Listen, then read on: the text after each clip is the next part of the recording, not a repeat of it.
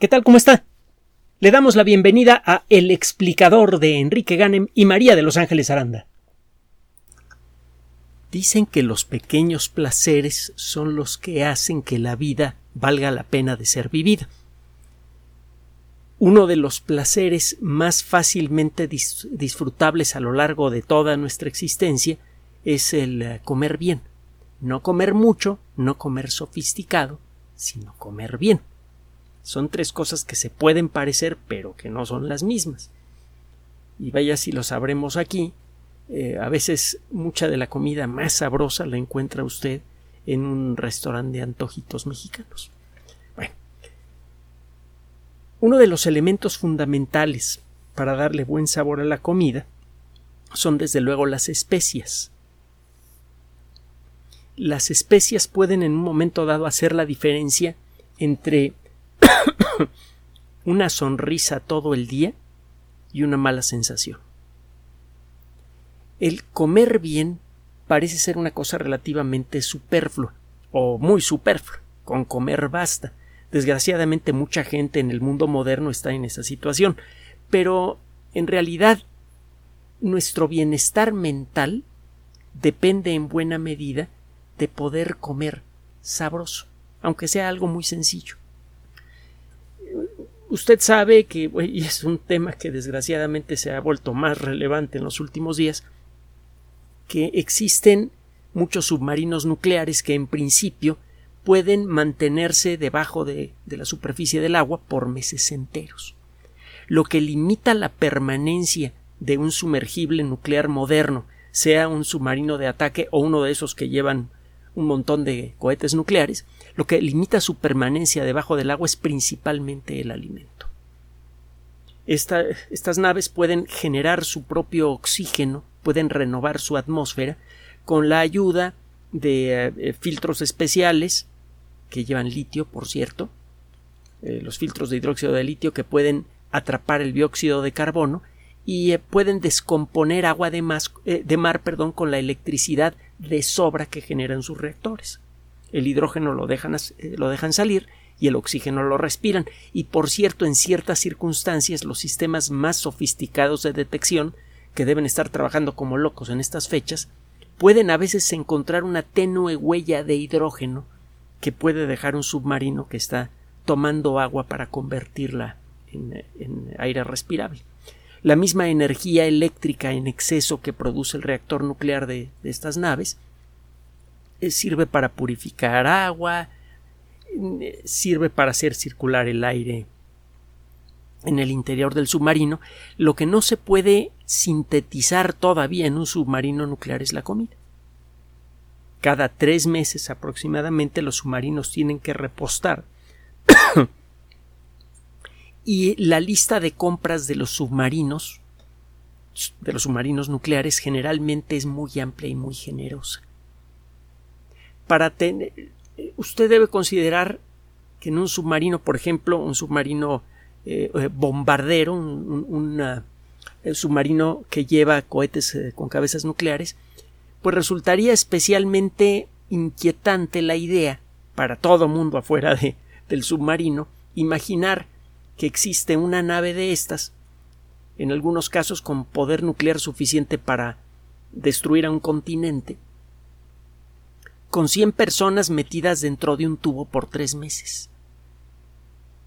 Para que estas personas puedan mantener su equilibrio mental se necesita algún estímulo diario agradable, aunque sea sencillo, que ayude a mantener a estas personas cuerdas. Y ese estímulo es la comida. Se hicieron estudios que sí, eh, los colores en el interior de los submarinos para que la gente estuviera más tranquila, que si ponerles música, se hicieron varios estudios y de cada uno se extrajo algo de sabiduría, pero claramente uno de los factores más fundamentales para tener a la tripulación a gusto, contenta, es la buena comida. Vuelvo a insistir, no la comida abundante, no la comida cara, simplemente la buena comida, comida que sepa bien. Las especias, en el pasado y ahora en el presente, siempre han jugado ese papel importante que hace que la comida eh, eh, nos alegre el día. Por otro lado, algunas especies tienen propiedades que ahora le reconocemos con mayor precisión. Eh, se decía, por ejemplo, que la pimienta tiene la capacidad de conservar mejor los alimentos por mucho tiempo en climas calientes. Y en un estudio que recuerdo que mencionamos en otros espacios hace como 30 años,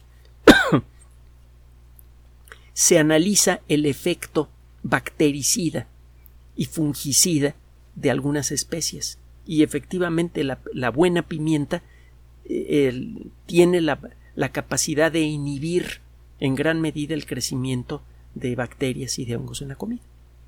Entonces, si usted come algo eh, que ha sido conservado en pimienta y que ha sido preparado con pimienta, es menos probable que ese algo se eche a perder. La comida con pimienta generalmente cae mejor en parte por eso. También tiene otras propiedades la pimienta que facilitan la digestión. Y eh, esto se hizo conocimiento común en el pasado. A las especias se les ha buscado entonces por eh, el, brillo que le dan al alimento y por eh, porque a veces, cuando menos, eh, tienen propiedades medicinales interesantes. De todas las especies utilizadas en el continente europeo, la más antigua y la más valiosa en la actualidad y desde hace ya un buen tiempo es el azafrán. El, el nombre científico del azafrán más popular en la actualidad es Crocus sativus. La perdón, la producción de azafrán es realmente muy eh, muy compleja, es muy intensiva. Las estimaciones varían un poco según la fuente que consulte usted. Aquí le citamos lo publicado en un artículo que se llama Frontiers in Plant Science, es decir, fronteras de las ciencias vegetales. Sería una traducción al español de esta revista de investigación. Eh, allí citan que se necesitan entre 15.000 y 16.000 flores de azafrán para juntar un kilo.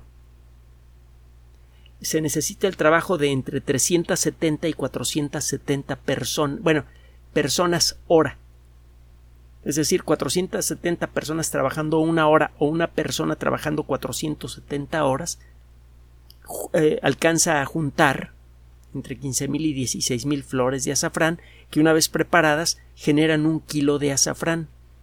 El precio, dependiendo de, la calidad y de las circunstancias en las que vende usted el azafrán, es de entre 1.300 y 10.000 dólares americanos. El precio del azafrán es realmente espectacular. Por eso normalmente en las tiendas le venden a usted un frasquito de vidrio que parece un, un perfumero de muestra con unas cuantas hojas de azafrán. Y el azafrán, desde hace muchísimo tiempo, decora las mesas de, de, muchos países, comenzando por los países que se encuentran alrededor del Mediterráneo. Una buena paella lleva azafrán, por ejemplo. Usted va a encontrar referencias al azafrán de, eh, eh, prácticamente todos los países que costean al Mediterráneo, me refiero a referencias antiguas, y en la actualidad existen varias especies salvajes de azafrán y una que es la que se cultiva con mayor facilidad, la que produce las flores más grandes eh, que generan el mejor sabor.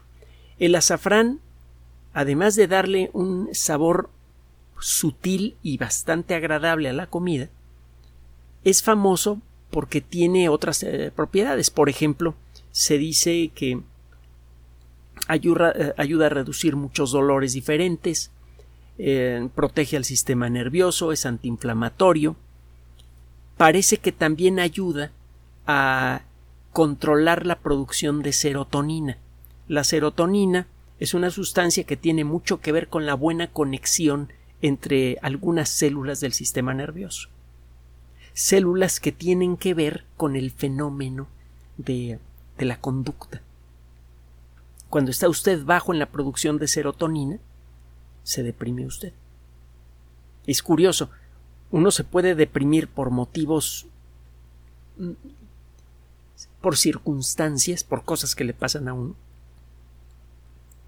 O puede usted deprimirse por un problema químico y una cosa lleva a la otra. Si tiene usted malas circunstancias y se deprime, cambia la producción de serotonina. Y si usted estimula la producción de serotonina, puede eh, mejorar el ánimo de una persona que está deprimida por algún problema personal. También tiene ciertas propiedades anticancerígenas limitadas pero interesantes que se están estudiando para ver qué se puede hacer para mejorarlas y eh, utilizar moléculas derivadas de las existentes en el azafrán para el tratamiento de, distintos casos de cáncer. Bueno, el azafrán entonces tiene eh, muchos puntos eh, de atractivo, tiene una historia fascinante. El estudiar, el seguir la historia del azafrán es el seguir la historia de las civilizaciones del Mediterráneo.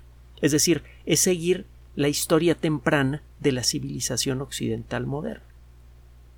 Y lo que llamamos civilización occidental pues ya es la civilización en todo el mundo, la civilización, eh, en las regiones cercanas al Mediterráneo, es en donde se inventaron muchos de los elementos básicos de, las culturas modernas. Por ejemplo, muchos elementos relacionados con las matemáticas, el, concepto mismo de la ciencia, muchas formas de expresión artística eh, avanzadas tuvieron su origen allí. Entonces, cuando usted rastrea la historia del azafrán, está usted haciendo un viaje por la historia de la civilización, la historia temprana de la civilización, no solo occidental, sino mundial. No estoy, por cierto, eh, disminuyendo el valor eh, eh, trascendental que han, que han, tenido otras civilizaciones, en, civilizaciones en otros rincones del mundo, en integrar la visión todavía frágil del, del mundo moderno, pues. Pero ciertamente lo sucedido en los últimos 3.000 años en esa, en esa zona ha sido de especial trascendencia para toda la especie humana. En, en, el azafrán encuentra usted un montón de vitaminas, minerales interesantes, etcétera, etcétera. La cosa es que nunca va a comer usted suficiente azafrán como para aprovechar, como para que todos los nutrientes del azafrán tengan un efecto suficientemente bueno en, usted. Así que cuando le dicen que el azafrán tiene vitamina B, pues si toma usted una paella, eh, va a tomar algo de vitamina B como consecuencia de, que tiene azafrán, pero la cantidad será pequeña. Lo que vale del azafrán, eh, eh, cuando menos lo que más vale del azafrán, es su papel como especie, como el, exaltadora de la experiencia del buen comer. Y bueno, obviamente una especie que ha tenido tal trascendencia en la historia de la civilización merece un estudio más cercano. ¿Cuál fue el origen del azafrán? Existen, eh, desde luego, suficientes registros como para rastrear el azafrán a eh, épocas muy antiguas. Usted encuentra referencias al azafrán en, ah, eh, en el antiguo Egipto, por ejemplo. En las tumbas de, del siglo XV y siglo XIV antes del inicio de la era común, el siglo XV y siglo XIV antes de Cristo, encuentra usted con alguna frecuencia imágenes que representan a embajadores que venían de lo que ahora es Creta para traer eh, tributos, principalmente telas teñidas de rojo, porque también esa es otra de las cualidades del azafrán. Permite darle color a las telas. Y en aquella época era muy difícil encontrar algo que pudiera darle color permanente, intenso, de buena calidad a una tela. Solamente las personas más pudientes, las que estaban mejor posicionadas en una sociedad, podían tener acceso a ropa colorida y por eso la ropa eh, bien teñida era considerada como un regalo eh, para gente de prestigio.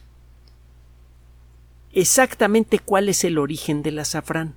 Bueno, primero podemos hacer un rastreo histórico y buscar cuáles son las referencias más antiguas al azafrán. Se sabe que se utilizaba eh, para eh, como parte de los colorantes usados para hacer pinturas rupestres hace unos 50.000 años en el noroeste de Irán. Bueno, de lo que eh, de lo que fue el, el, noroeste de la tierra previa a lo que ahora es Irán. Ese territorio en fechas relativamente recientes quedó en manos de Irak. Existen signos históricos, arqueológicos, de que el, azafrán ya era domesticado, cultivado de manera regular en Creta por la civilización minoica por allá del año 1700 antes de la era común. Existen otras evidencias que sugieren que el azafrán comenzó a ser utilizado primero en la región de Creta y de Grecia.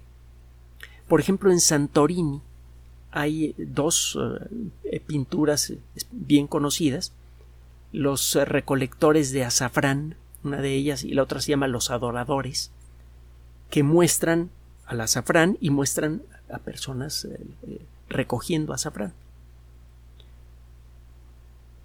Todo parece indicar entonces que el azafrán podría venir de esa región general que también podría involucrar a Turquía.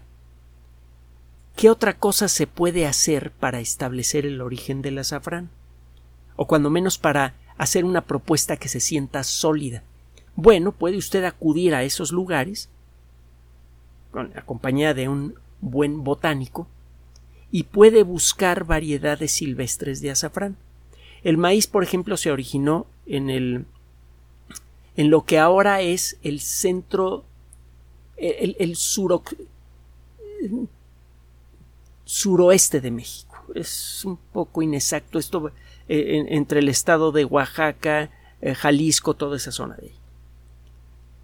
Si usted visita esa región en la actualidad con la compañía de un científico, que muchas veces, no siempre, pero muchas veces son muy buena compañía, es recomendable, podrá usted encontrar ejemplares silvestres de maíz que no producen un fruto que sea realmente útil para nosotros, pero que claramente por su aspecto y por su genética son ancestrales al maíz moderno.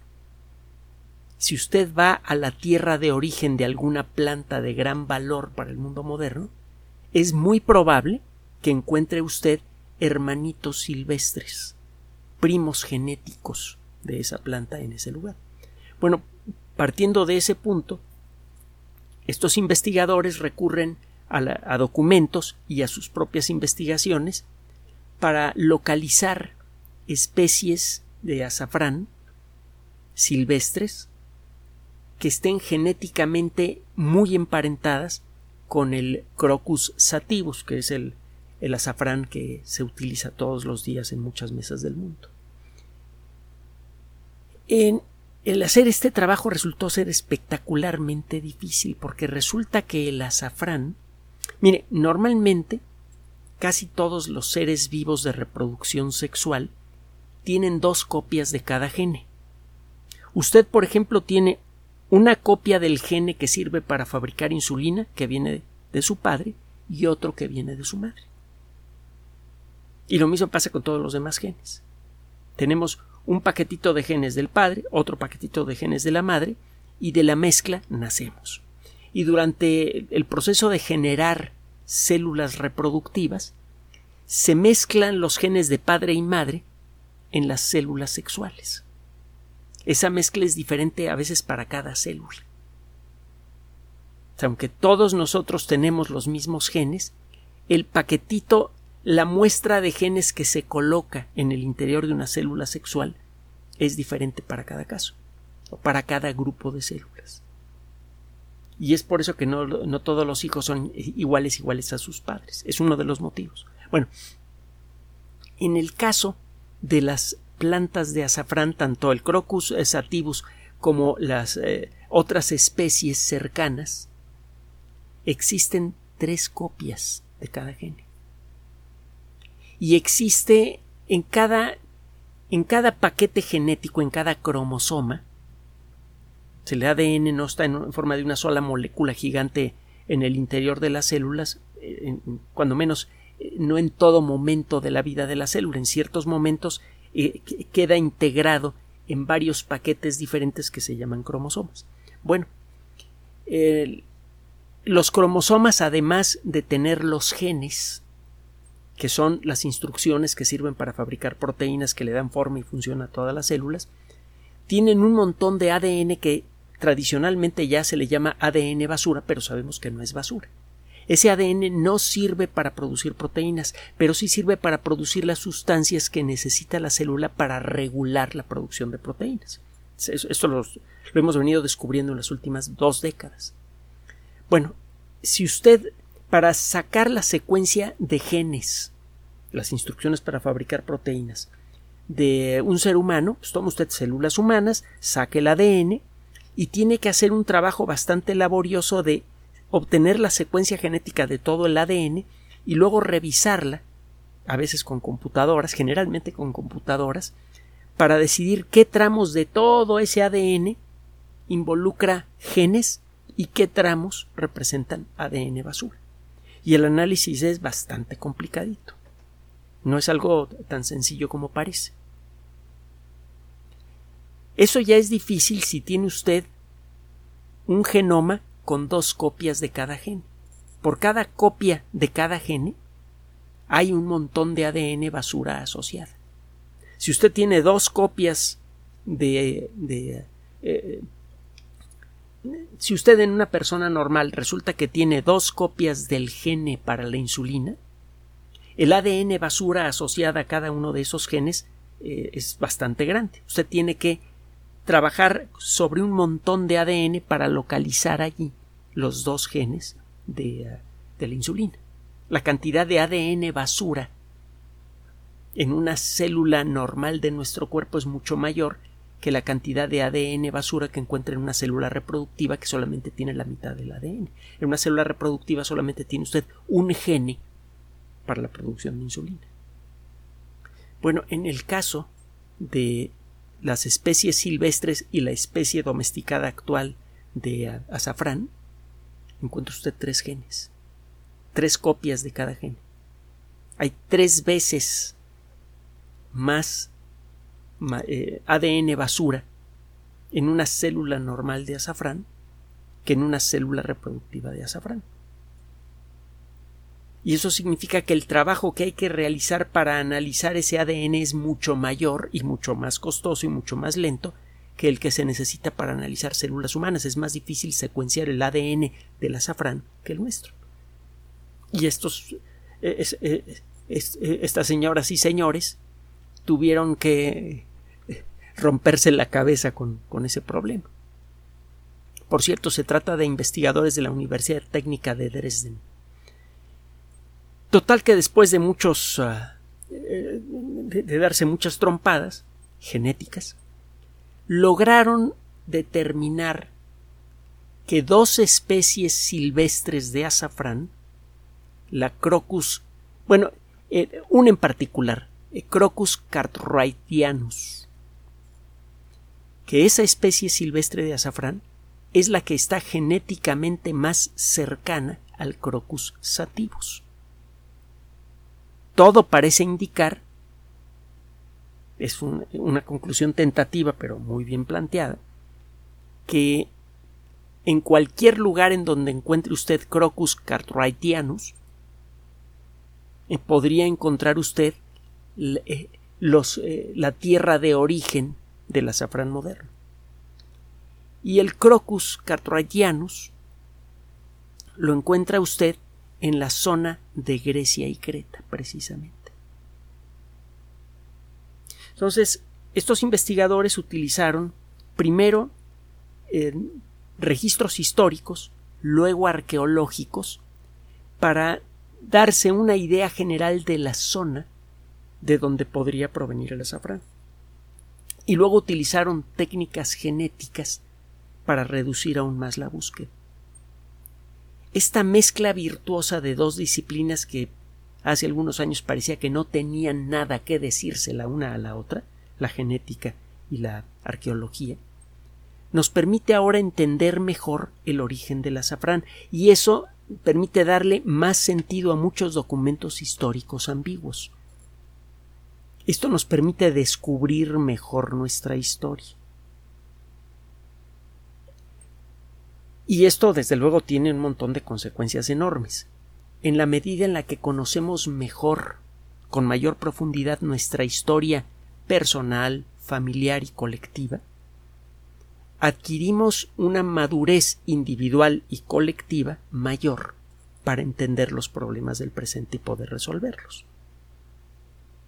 La diferencia entre vivir en las cavernas y vivir en un mundo moderno está únicamente en el bagaje cultural que tenemos en la cabeza, no en los genes. El hombre de Cromañón tenía esencialmente los mismos genes que nosotros. Ellos le bailaban a la luna, nosotros hemos bailado en la luna y la única diferencia es cultural. Cualquier conocimiento que expande nuestra cultura nos hace mejores como individuos y como especie. Y eso es lo que urge para poder encontrar salida a los graves problemas del mundo moderno, entender mejor la historia. Eso nos ayuda a entendernos mejor a nosotros mismos. Y ese es e, ese es uno de los elementos más valiosos de este trabajo. De alguna manera, a lo largo de la historia, el azafrán le ha otorgado muchos beneficios a la colectividad humana. Ha servido para darle color a la ropa, ha servido para darle muy buen sabor a los alimentos, ha servido incluso para proteger nuestra salud, y ahora el azafrán nos ayuda a recuperar algunos aspectos perdidos de nuestra historia aspectos que podrían resultar de gran valor para ayudarnos a madurar como colectividad y construir así un mejor futuro para todos.